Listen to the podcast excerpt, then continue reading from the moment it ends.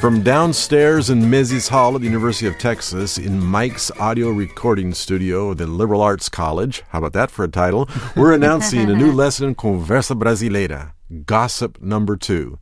And the title of this lesson, Denise, is? Vai ser uma dupla interessante. And so that's dupla is the new manager and the old boss. And so we've got Eloisa and Alexandre who are gossiping about the new people and what's going on with them, right? What jumps out to you about this new lesson, Valentin? Well, I think it's important for the student who's planning to work in Brazil and he's going to learn how to gossip about about his boss and manager. So it's important.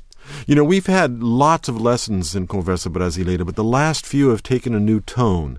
The gossiping language brings about a different style of Portuguese, a different sort of words that they use. I really like how these lessons have given us a new angle to study language and words and such. Yeah, this and is a that's, really good example. that's what I love in this lesson that you can actually see some of these gossiping terms or vocabulary like parece, estavam Right. comentando. So you don't really like, compromise yourself what, with what you're saying, but still. But né? find a way to yeah, eu ouvi to talk about falar, that. um negócio Yes. assim, um negócio This lesson assim. has a lot of phrases that show how to soften things or hint at things. So you're really right. That's good. How about you, Danielle? What did you like about this lesson? Well, I, I just like watching them. I think that was what was most important was to see the interactions and the facial expressions and stuff like that because that really says a lot when you're talking. You know, when you're fo- fo- fo- focando, right? when you're gossiping. Yeah. So when you see the video, they're they're sitting by each other at work and they're kind of peeking over top of their computers, and then when somebody passes by, they sit down again and hide a little bit. Right, It's, right, it's, right, it's well exactly. done. It's well done that way.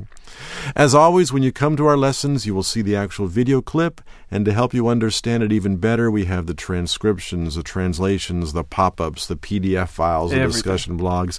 Use it all because the idea is to dig deep and understand words that might fly by otherwise.